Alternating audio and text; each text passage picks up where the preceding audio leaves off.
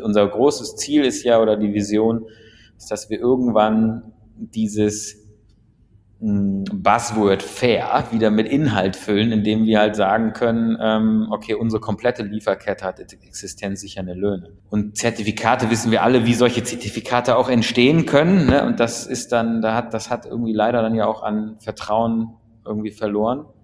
Und deshalb sind diese emotionalen Stories eigentlich viel schöner. Ähm, und äh, man kann da sich, kann man sich irgendwie mehr mehr Bezug zu finden eigentlich.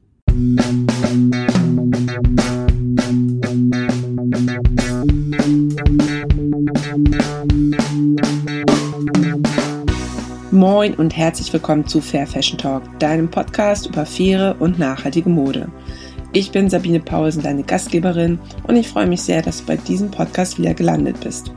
Seit 2021 interviewe ich regelmäßig interessante Persönlichkeiten oder Organisationen aus dem Bereich Fair Fashion bzw. nachhaltige Mode.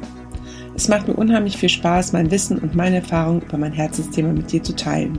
Und vielleicht kann ich auch dich dadurch motivieren und dafür begeistern, diese wichtigen Themen in deinem Alltag mit einzubinden und zu berücksichtigen. Marian von Rappert, der Gründer von Dawn Denim bzw. Evolution 3, seiner Fabrik in Vietnam, durch die er seine Marke Dawn Denim gegründet hat, war gerade in Vietnam vor Ort, als ich das Interview mit ihm geführt habe. Wir haben uns darüber unterhalten, wie wichtig Partnerschaften sind und man nur gemeinsam die Ziele erreichen kann, die uns alle in der Nachhaltigkeitsblase beschäftigen. Es geht um existenzsichernde Löhne, Lieferkettentransparenz, Innovationen, aber auch um Wertschätzung und Emotionen. Wenn du mehr darüber erfahren möchtest, was Marian unter einer nachhaltigen Jeans versteht und welche Ziele er verfolgt, dann hör dir diese Folge an. Hallo Marian, herzlich willkommen zu meinem Podcast Fair Fashion Talk. Ich freue mich, dass du dir die Zeit dafür genommen hast. Hallo Sabine, ich freue mich, äh, eingeladen geworden zu sein. Total gerne und ich erwische dich ja jetzt gerade auch in Vietnam. Ja. Nicht, bei mir ist es jetzt ja halb zehn, bei dir ist es jetzt 15.25 Uhr, genau. Okay, Sechs Stunden gut. im Voraus, ja. Ja, okay. Ähm, genau, ich würde vorschlagen, du stellst dich einmal vor, erstmal wer du bist, was du machst, äh, genau, warum du vielleicht jetzt gerade in Vietnam bist und okay. dann sehen wir mal weiter. Ich bin, ich bin Marian. Der Grund, warum ich in Vietnam gerade bin, ist Evolution. Das ist meine Factory, die ich hier gegründet habe. Ich habe mich 2009 hier in Vietnam selbstständig gemacht und tatsächlich hier auch 14 Jahre gelebt.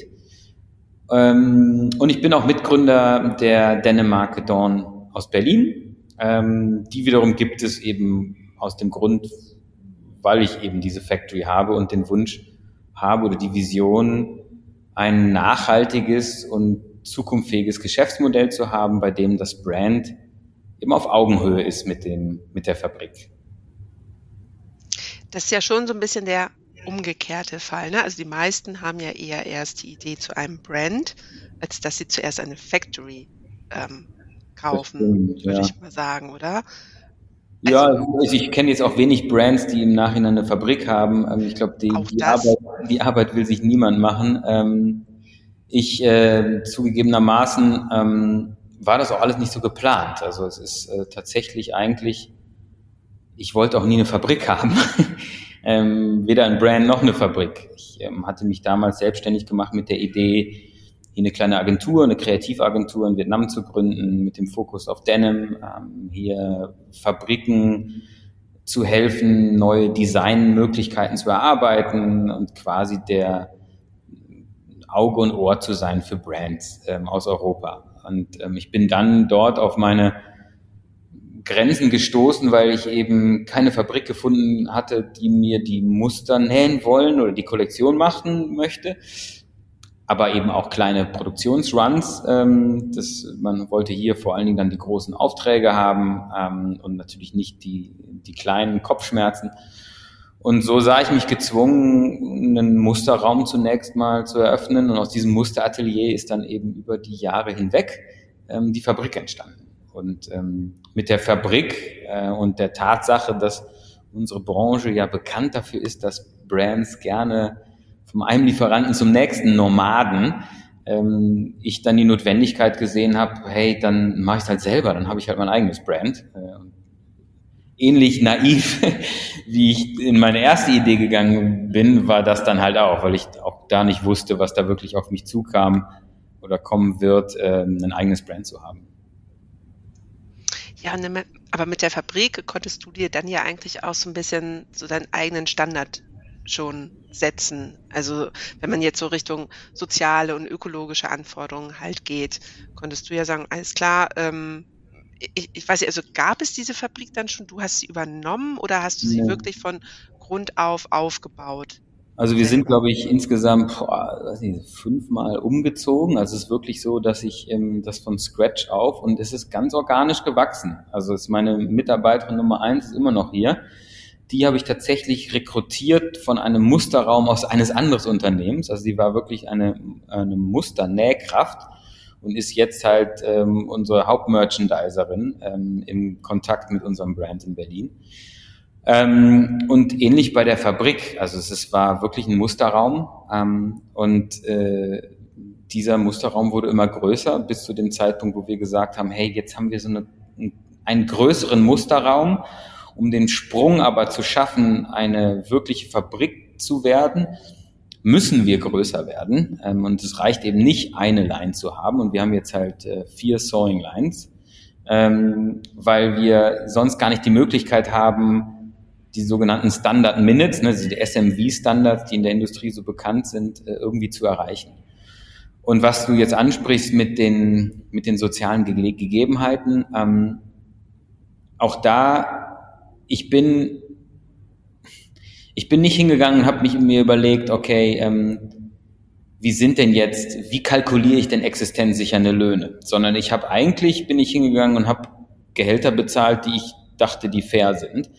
Und als wir dann im Zuge ähm, des Onboardings mit der Fairware Foundation das Thema Living Wage dann angegangen sind, sind wir viel tiefer dort eingestiegen und haben gesehen, ja, okay, wir zahlen existenzsichernde Löhne. Ähm, aber das war eigentlich nie für mich etwas, womit man sich auf die Schulter klopft, sondern irgendwie war das ja der, ist das ja eigentlich unsere Mindestanforderung, diese Gehälter zahlen zu können. Deshalb, ja, wir, ähm, wenn du uns vergleichst zu anderen Fabriken, dann sind unsere Gehälter anders. Ähm, die sind höher, die sind auch ähm, anders definiert, also Stichwort Piece Rate. Wir haben aktuell keine Piece Rate, das heißt, der, der Fabrikarbeiter wird nicht nach der alleinigen Anzahl der gefertigten Produkte bezahlt, sondern es gibt so einen individuellen und so einen Teambonus. Ähm, wenn ich da aber ganz ehrlich sein darf, dann ist das auch ein Problem tatsächlich gerade, ähm, weil aus der Historie, die ich gerade erzählt habe, wie wir gewachsen sind, ist es fehlen uns aktuell die richtigen Incentives, ähm, unseren SMV wirklich zu verbessern. Also das ist gerade ein großer Challenge bei und eine Diskussion, die wir hier mit dem Factory Team auch haben. Okay, wollen wir vielleicht oder sollten wir vielleicht in Zukunft ähm, doch ähm, mal über Piece Rate nachdenken oder welche Bonusmöglichkeiten gibt es, damit ähm, wir die High Performer motivieren, ähm, äh, ja, möglichst motiviert zu arbeiten und was gibt es da für Möglichkeiten? Und das ja, das ist, ist es halt so the daily business hier. Ich weiß gar nicht, wahrscheinlich ist das genauso ein Journey wie der Nachhaltigkeit, das Thema an sich. Ich weiß nicht, ob man da jemals was erreicht, aber das ist eben halt oft auch Trial and Error. Und bei so einer Größe, die wir jetzt haben, wir haben jetzt hier 310 Mitarbeiter, ist das halt auch immer ganz, ganz viel Kommunikation ähm, und natürlich dann im Kontext auch von kulturellen Unterschieden bleibt da rechts und links auch immer mehr hängen, als man möchte und glaubt. ähm, ja, das findet man dann auch etwas später oft erst raus. Das kann ich mir gut vorstellen. Ähm, genau, existenzsichernde Löhne ist ja ein Thema. Also ich schwirren gerade so mehrere Fragen im Kopf rum. Bleiben wir nochmal bei existenzsichernden ja, Löhnen. Ähm, genau, einmal kommen wir gleich nochmal zu deinem Aufruf auch, den du neulich auch bei der Fashion Changers mhm. Konferenz mhm. gestartet hast.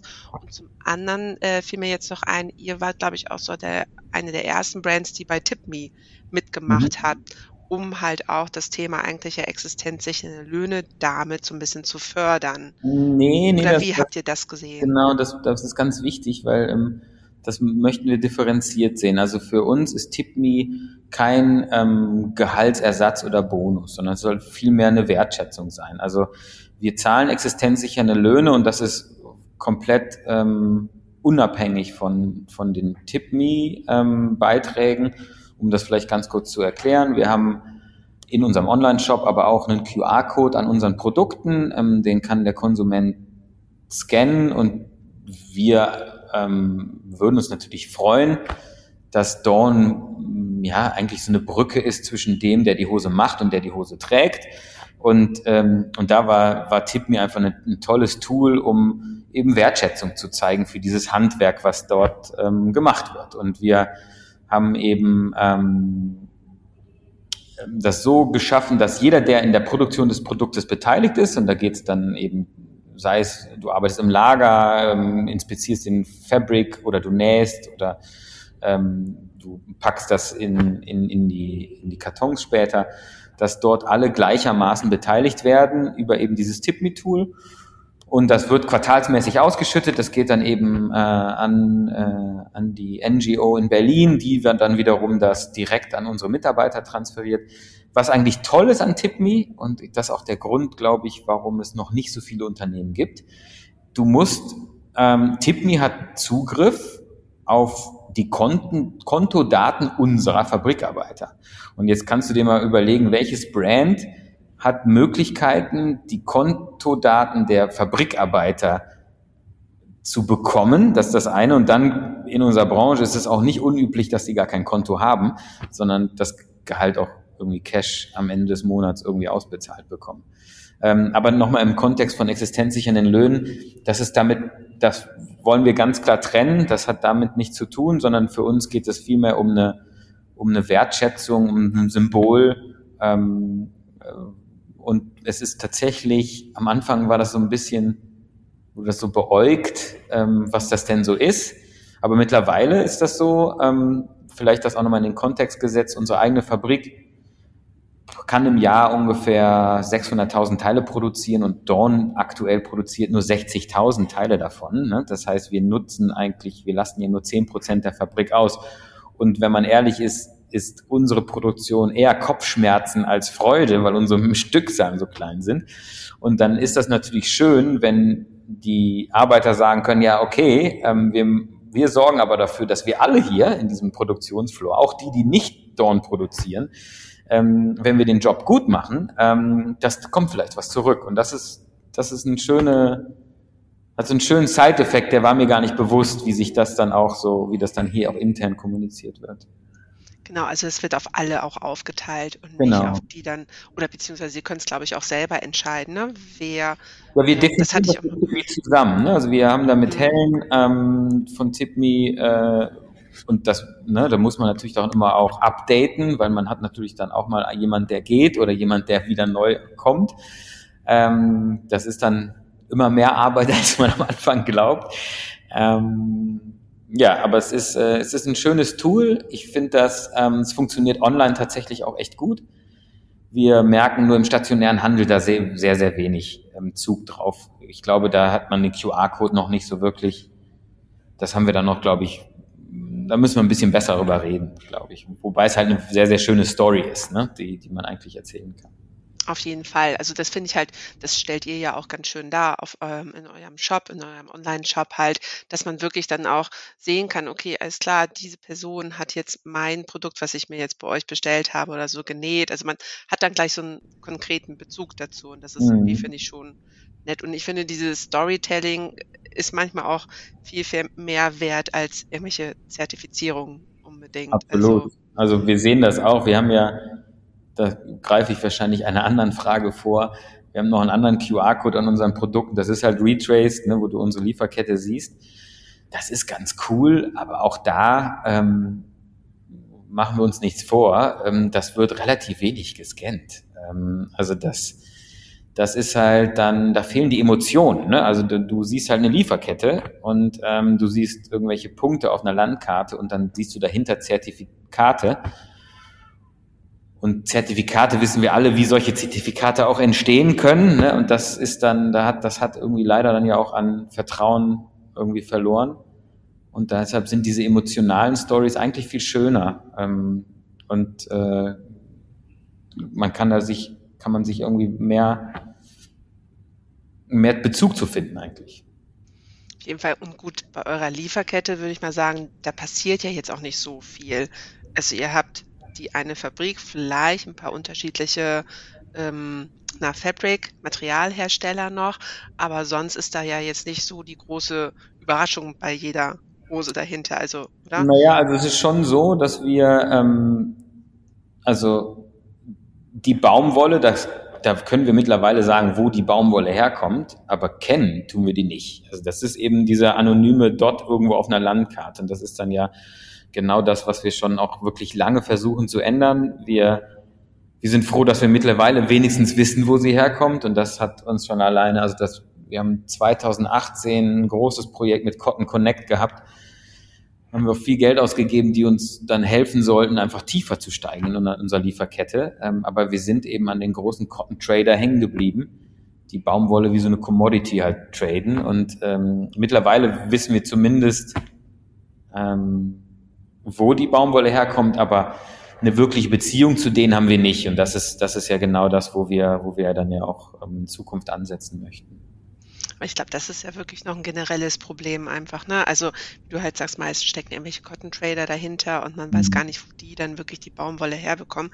Also das ist schon, also nach meinem Empfinden eine große Challenge, das wirklich ähm, zu eruieren und ähm, ja. wirklich die Standpunkte zu bekommen. Ich glaube auch, dass das total, ähm, also ich glaube, es ist, oder wir wissen, dass es sehr komplex ist, aber wir wissen wahrscheinlich noch gar nicht, wie sehr es das ist. Ähm, also unser großes Ziel ist ja, oder die Vision, ist, dass wir irgendwann dieses hm, Buzzword fair wieder mit Inhalt füllen, indem wir halt sagen können, ähm, okay, unsere komplette Lieferkette hat existenzsichernde Löhne.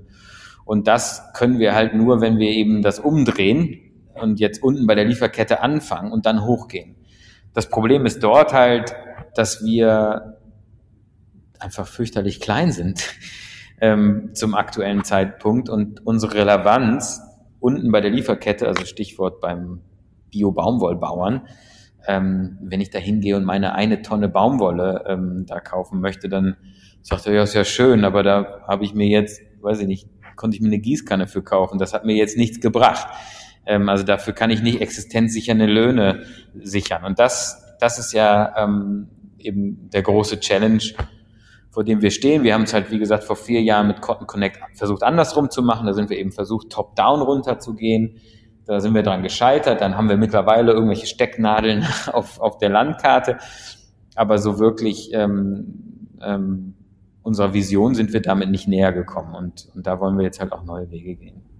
Hm.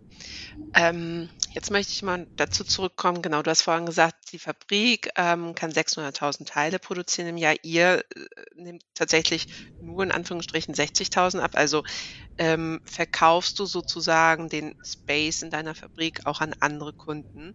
Genau. Und damit können wir gerade wieder die Brücke dazu ähm, schließen, ja. den, den, Aufruf, den du bei der Fashion Changes Konferenz auch gestartet hast, eine Kollaboration zu starten, dass man gemeinsam daran auch arbeitet, ähm, existenzsichernde Löhne halt umzusetzen.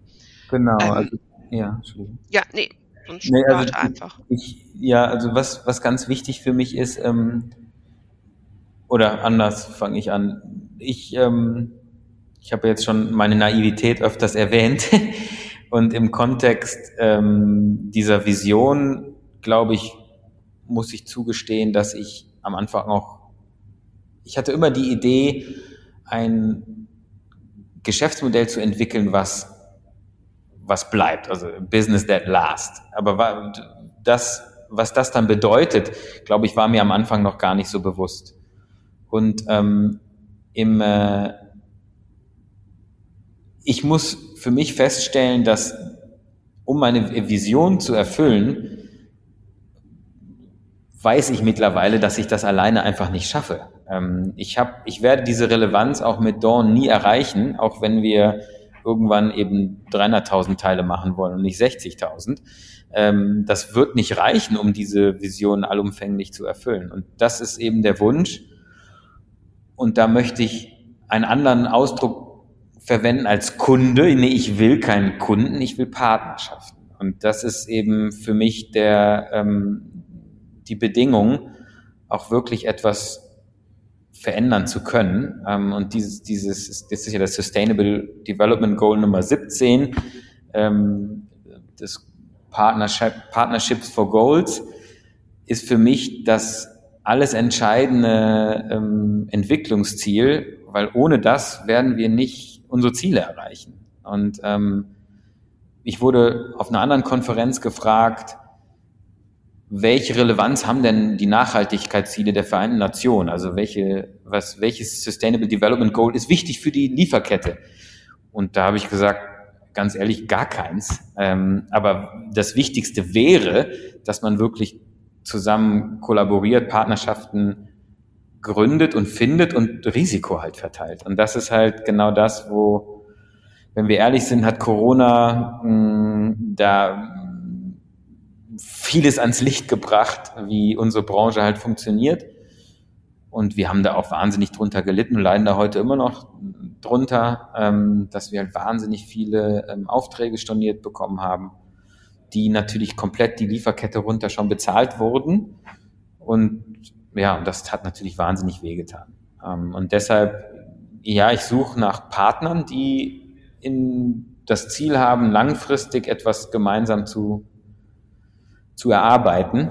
Ähm, ich möchte von den, deren Fehlern lernen, die von meinen und ich möchte mit jemandem neue Fehler machen. Ne? Und das, weil ich eben nicht glaube, dass wir da die Antwort schon haben. Aber das, das war eben die Idee von diesem Aufruf, dass ich gesagt habe, hey, lass uns doch gemeinsam unten bei der Lieferkette anfangen und das geht gar, muss gar nicht dann in meiner Fabrik gefertigt werden, sondern wir können ja auch, du kannst ja mit der gleichen Baumwolle deinen Kopfkissen, deinen Bettbezug machen und ich das Garn für meine Jeans. Ähm, aber wir können dort die Kräfte bündeln und du hast hoffentlich doch auch ähnliches Ziel wie ich.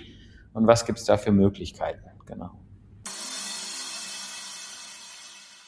Kennst du schon Yesango, The New Fair? Das ist unser Online-Shop für nachhaltige Produkte. Mit Yesango möchten wir nachhaltigen Brands eine weitere Plattform bieten, ihre Geschichte zu erzählen und dir wertvolle nachhaltige Produkte vorzustellen. Du findest neben Fair Fashion, nachhaltigen Schmuck, Schuhe, auch innovative und kreative Home- und Lifestyle-Artikel.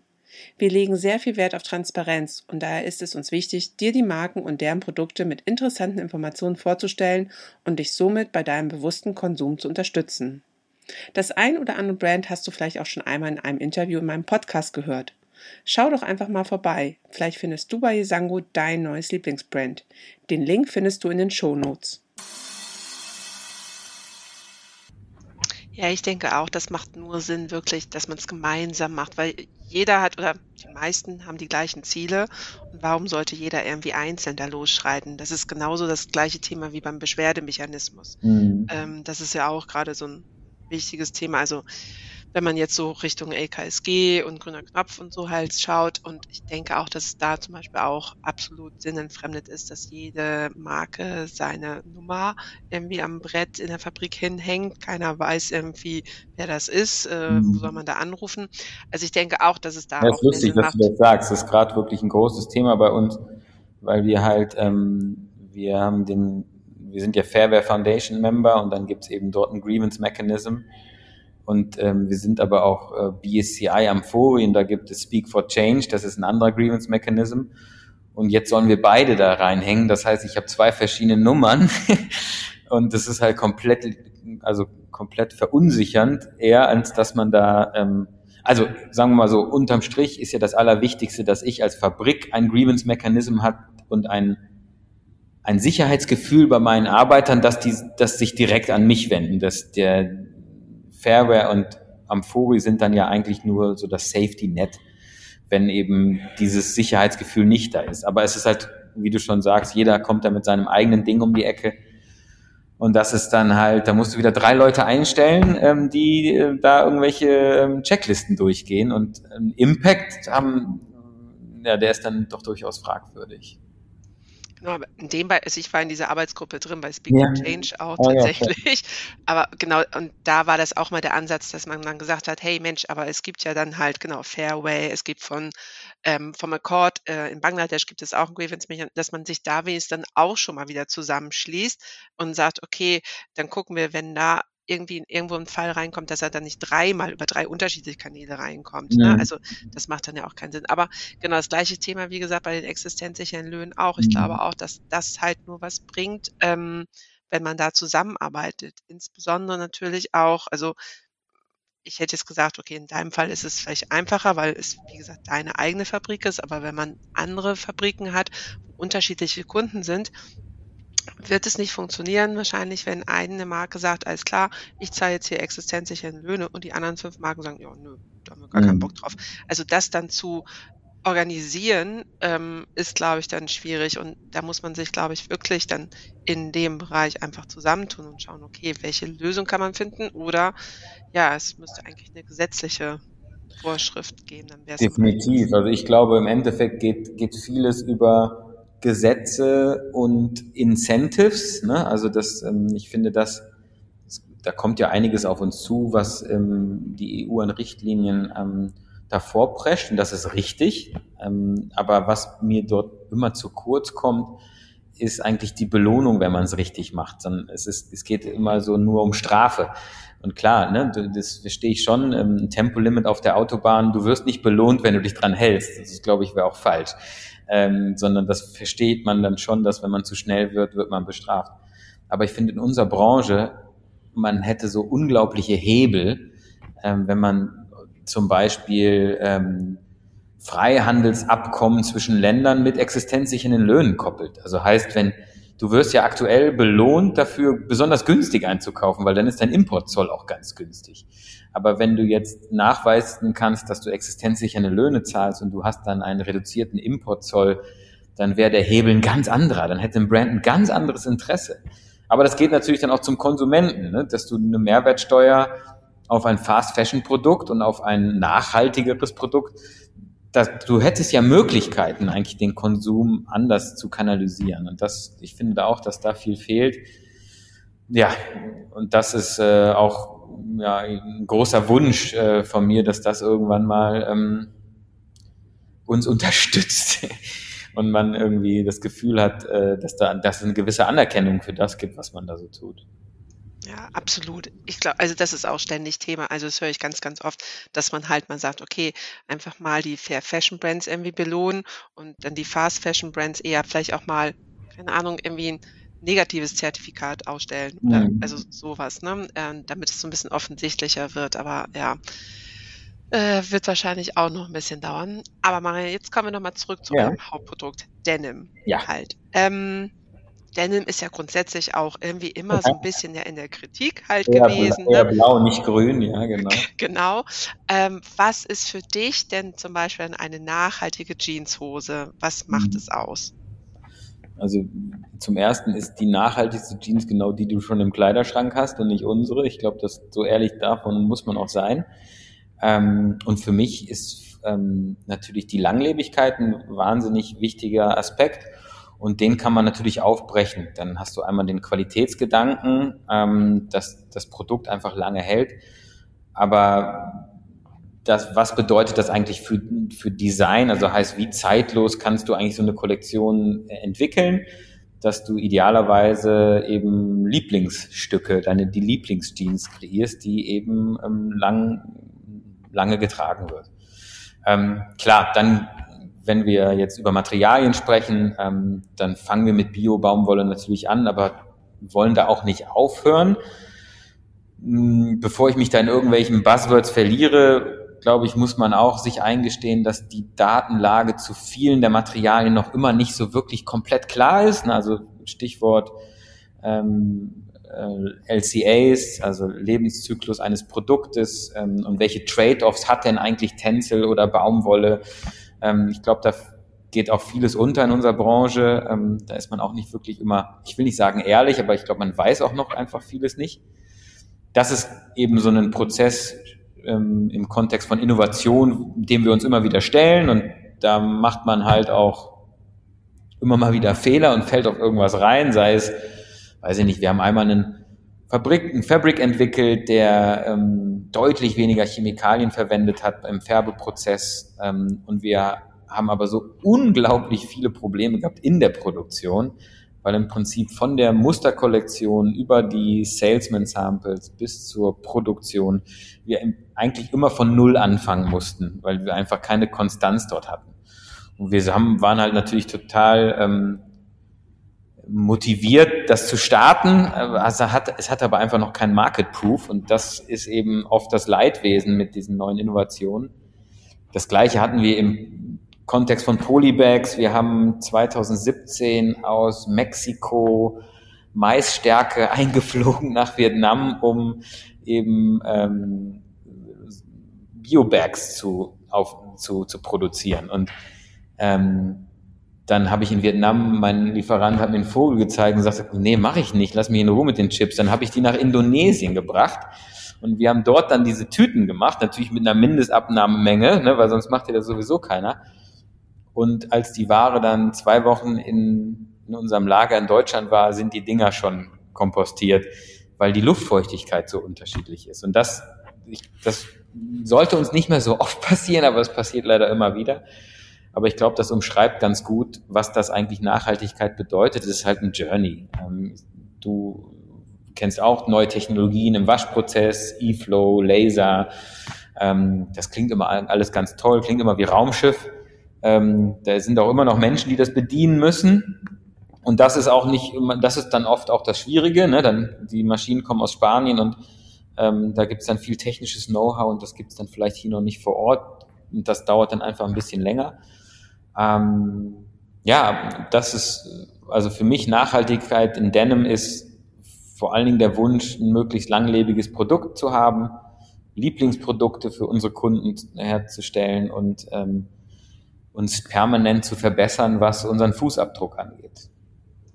Ja, ich glaube, das ist mit solchen innovativen Sachen, wie du das gerade mit dem Polybag hattest, wenn man da sozusagen als erster irgendwie dran ist, dann stößt man natürlich auf solche Schwierigkeiten, wie du sie mhm. eben gerade beschrieben hast. Mittlerweile hat sich da ja auch schon viel getan, aber das ist halt diese ganzen neuen Entwicklungen, fällt mir halt zum Beispiel auch bei Lederalternativen ein. Da gibt es mhm. auch irgendwie Kaktusleder, Apfelleder, was auch immer. Ähm, das sind halt auch erstmal so Entwicklungsphasen und es wird denke ich, noch ein paar Jahre dauern, bis sich das wirklich dann implementiert hat. Ja, die Frage ist halt immer, ähm, also ich man, man fällt dann da oft selber auch auf irgendwelche Marketing-Stories rein. Ähm, und weil man, und, und das ist auch gar nicht jetzt unbedingt planmäßig, sondern es fehlt dann, es fehlen noch die richtigen Daten zum Teil. Also wir wollen schon irgendwie, haben den Anspruch, aber wir wissen es gar nicht, wie wir es umsetzen, möglichst science-based unsere Entscheidungen zu fällen. Ähm, aber die fehlen dann tatsächlich und wir haben das Know-how selber nicht. Ne? Also die ist äh, und da eben auch Stichwort Kollaboration. Wir haben jetzt so ein Projekt und wir haben jetzt auch nächste Woche hier jemanden kommen, ähm, der mehrere Brands vertritt ähm, und wir bringen den zusammen mit eben so einem Polybag Supplier, ähm, dass wir eben das einmal versuchen, ein bisschen ganzheitlicher zu lösen. Ähm, ja, und das, äh, das ist natürlich auch, ich glaube, wie du schon sagst, jeder hat die gleichen Probleme und wir wollen die alle irgendwie lösen. Ähm, und warum müssen wir, warum nutzen wir da nicht viel mehr Schwarmintelligenz? Warum muss, löst die jeder so für sich selber? Das ist halt irgendwie total blöd. Ja, ja absolut. Und ähm, wenn du sagst Richtung Langlebigkeit, ähm, Jeans so sehr generell ist es eigentlich, finde ich ja, durchaus langlebiges Produkt. Ähm, ich finde das ja auch ganz toll ihr macht ja diese kleinen Repair-Sachen oder diese kleinen Stickereien dann, um Löcher zu stammen. Das finde ich super schön, muss ich sagen. Also, weiß ich ja. Gefällt mir total gut. Ja. Ähm, wie seid ihr darauf gekommen? Weil, also ich kenne wirklich nur Dawn Denim, die das so hübsch machen mit okay. kleinen Blümchen. Ähm, weiß ich, ist mir bis jetzt noch kein anderer aufgefallen. Ähm, das ist ja dann auch wieder, wahrscheinlich wart ihr da auch viel, viel früher dran, bevor das Thema äh, Kreislaufwirtschaft ähm, aufkam, habt ihr euch, glaube ich, schon vorher um Reparaturen ähm, eurer Hosen gekümmert und diese Idee, glaube ich, entwickelt, oder? Ja, also ich, ähm, ich finde, also das ist sicherlich ein Beitrag zu Kreislauf, aber der ist noch, wir sind noch ganz weit entfernt von Kreislauf. Und das ist eben auch ein Thema, das wir wissen gar nicht, wie wir das alleine lösen sollen. Also das, ähm, und das ist dann eben auch immer, Stichwort Trade-offs. Ähm, und jetzt fange ich aus einem anderen Winkel da an. Unser, also für, um ein Produkt möglichst einfach wieder in diesen Zyklus zurückzuführen, sind ja Mono-Materialien der beste Ansatz. Das heißt eigentlich eben eine Jeans ohne Stretch. Wenn ich aber meine Retourenquote angucke online, dann habe ich auf alle Nicht-Stretch-Artikel 30 Prozent mehr Retouren äh, als auf die äh, Stretch-Artikel. Und das heißt, klar kann ich jetzt ähm, alles Non-Stretch machen, aber dann verkaufe ich keine Jeans mehr. Und vor allen Dingen habe ich wahnsinnig Retourenkosten. Und das ist eben ein kleines Beispiel davon, wie komplex dieses Thema ist. Was das Art und Broken Pieces angeht, ich glaube, da kommt uns natürlich total zugute, dass wir dieses Factory, die Factory hier haben es kommt uns zugute, dass wir das sehen als Brand. Ich glaube, viele Brands sind sich gar nicht bewusst, was an Defekten rechts und links innerhalb so einer Produktion passiert. Und wir haben dieses Projekt initiiert. Ähm, genau, wir haben das präsentiert auf der Neonü 2020 in Berlin. Ähm, eigentlich als ein Tool und wollten das mal dem Handel zeigen. Und es ist wirklich Wahnsinn, wie toll das der Handel angenommen hat. Ähm, also grundsätzlich merken wir, dass das eine tolle Geschichte ist. Wir sind aber überhaupt nicht in der Lage, das aktuell zumindest noch nicht, ähm, B2C, also online zu verkaufen, weil du hast ja diese Defekte, hast du ja auf jeder Größe irgendwo anders. Ne? Das ist ja, ich kann ja nicht sagen, wo das, wo dann das Defekt bei diesem Produkt ist. Und diese Stickerei, das ist mal eine Karotte, mal eine Rakete, mal was anderes. Das würde bedeuten, ich müsste für meinen Online-Shop ja jedes einzelne Produkt einmal fotografieren, jede einzelne Größe. Weil wir haben es versucht, dass äh, wir gesagt haben, hey, ähm, Atom Broken Pieces sucht dich aus und nicht du. Ähm, es kann sein, dass du eine Karotte oder eine Rakete bekommst, aber der Kunde will halt genau das, was er, was er sieht.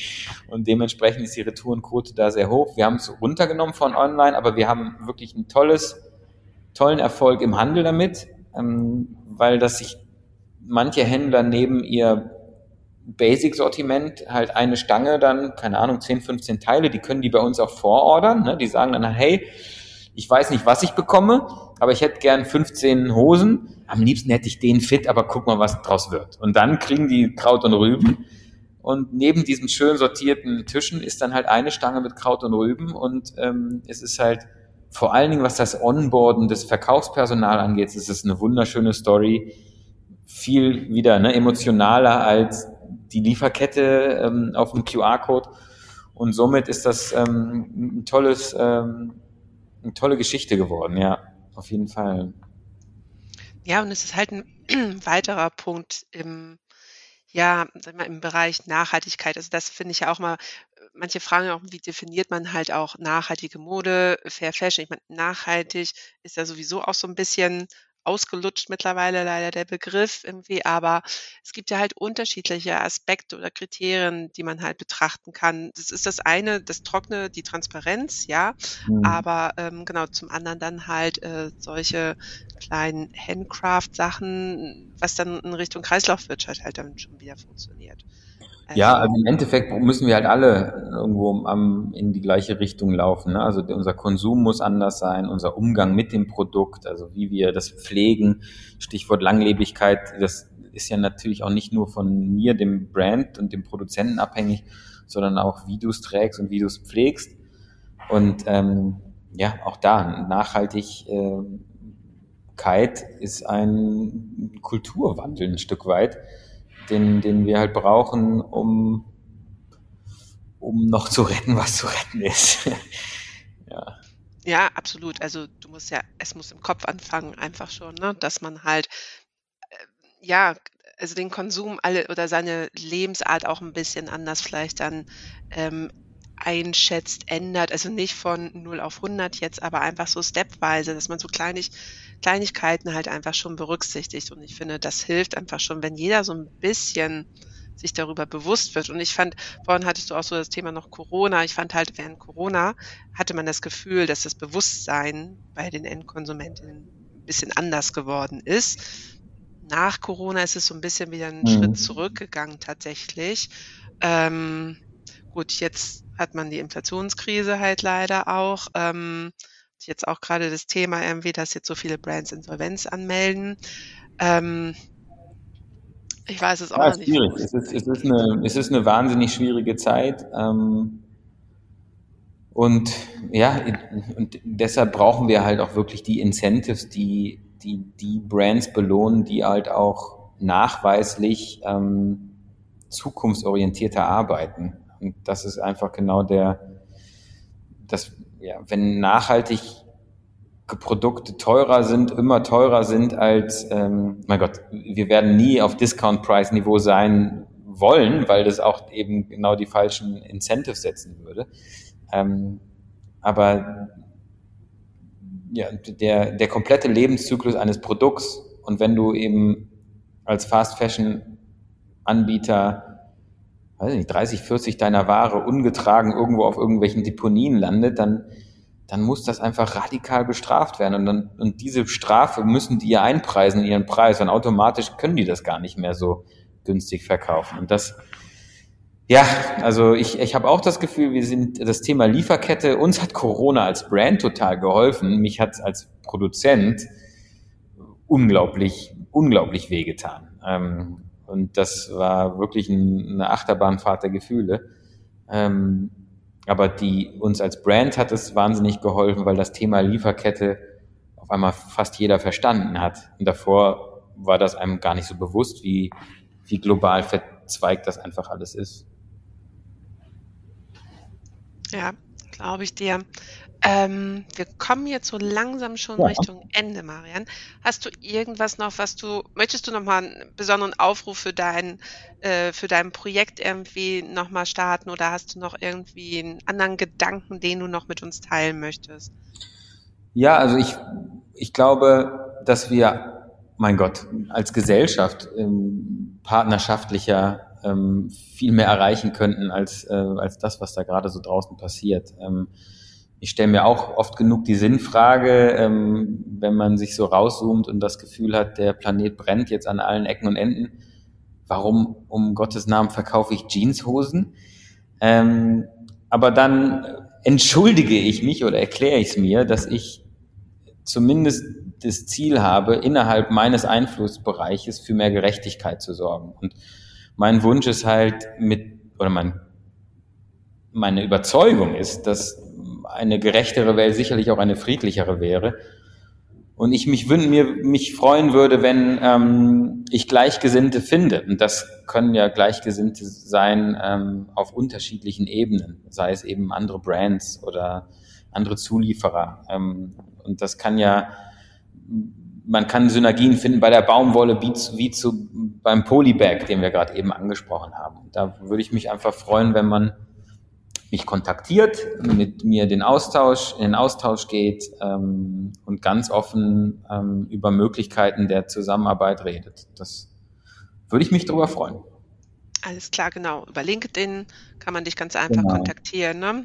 Und ähm, genau die Webseite von Dawn Denim werde ich ja sowieso in den Shownotes verlinken. Shownotes, genau. Das ist das ja. genau. ja, cool. Ja, super. Ja. Und du hast jetzt ja auch noch eine Frage für mich zum Schluss. Genau, ich mich hat, würde interessieren, ähm, welches Dawn-Produkt du denn trägst und wie du mhm. zum ersten Mal über Dawn eigentlich gestolpert bist. Mir ist gerade eingefallen, nämlich auch, ich habe zwei Dawn Denim oh, Overalls yeah. tatsächlich. Genau, einmal den ähm, dunkelblau mit den Nadelstreifen. Oh wow, das ist schon länger her. Ja, cool. Ja, der ist tatsächlich, und ich war ganz happy, ich habe den damals bei der Miriam Sment gesehen Ach, gehabt in einem Buch und dachte so, wow, der ist so toll. Ja, cool. Ja. Und ähm, dann eher dann so einen schwarzen mhm. langärmigen für den Winter. Und Don Denim, ja, tatsächlich bin ich durch noch meine jetzt noch aktuelle Firma damals äh, drüber gestoßen, dass ich mhm. glaube, dass von deiner Fabrik irgendwie eine Broschüre bei uns auch mal auf dem okay. Tisch lag. Und da war das Thema Dawn Denim. Und dann ist Dawn Denim immer wieder bei mir so ein bisschen aufgepoppt. Gepoppt. Ähm, ich glaube halt, wie gesagt, durch die auch durch die Green Fashion Tours, also mein Kontakt halt in Berlin mit der mhm. Ariana Nicoletti, dann auch, glaube ich, in dem äh, Buch von den Fashion Changers, ähm, ich auch irgendwie mal nicht was über euch gelesen und sei es nur, dass Miriam Sment da mit dem Overall abgebildet war. Also irgendwie seid ihr immer wieder aufgepoppt und deswegen bin ich ja auch schon so lange da dran, dass ich mit euch endlich mal ein Podcast-Interview mache. ähm, und jetzt hat es endlich geklappt und ich freue mich total. Ähm, ja, ich hoffe, es hat dir auch viel Spaß gemacht. Ja, voll gut, super. Nein, ganz ähm, Ich würde, wie lange bist du jetzt noch in Vietnam? Ich bin jetzt bis, ähm, also geplant ist Ende November, aber ich habe schon wieder die Befürchtung, dass ich ein bisschen verlängern muss. Oha. Ähm, aber ich werde äh, werd wahrscheinlich Ende November, Anfang Dezember werde ich wieder zurückjetten. Und, ähm, und dann bin ich hier wieder zur TED-Party. Das ist, TED ist das Vietnamese New Year. Das bedeutet, dass ich hier mit meinen 310 Mitarbeitern mindestens mit jedem ein Bier trinken muss. okay. Und für jemanden, der nicht Bier trinkt, weißt du genau, wie sehr ich mich darauf freue. Oha, das ähm, hört sich ähm, hart an. Ja, es ist wirklich absolut hardcore. Ähm, aber es ist halt einfach immer so ein ganz ausgelassener Event, mhm. äh, wo sie hier, die freuen sich jetzt schon da drauf und das ist auch cool. Äh, macht auch Spaß. ja, sehr schön. Ja, super, Marian. Ich bedanke mich erstmal ganz herzlich für deine Zeit und ähm, wünsche noch eine erfolgreiche Reise und äh, sowieso, ich, wie gesagt, genau, ich werde ja eh das weiter verfolgen, was ihr so macht. Ich hoffe, dass sich ein paar Partner vielleicht melden bei dir. Ja, sehr gerne. Und ähm, dann, wenn sich daraus weiter ergeben hat, aus de, äh, was aus deinem Projekt, dann können wir da vielleicht nochmal eine weitere Folge Gerne, dazu. sehr, sehr gerne. Sabine, Alles klar. Dank, vielen Dank fürs Dranbleiben, mit uns zu sprechen und äh, ich wünsche dir einen schönen Tag. Dir auch. Bis dann. Bis Tschüss. Dann. Tschüss. Das war Fair Fashion Talk, der Podcast rund um das Thema nachhaltige Mode. Und was konntest du aus dem Interview mit Marian mitnehmen?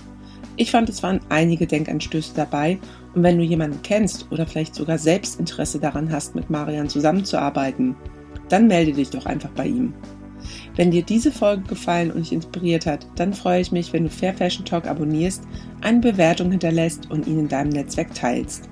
Weitere Informationen findest du in den Shownotes und auf www.fairfashiontalk.de.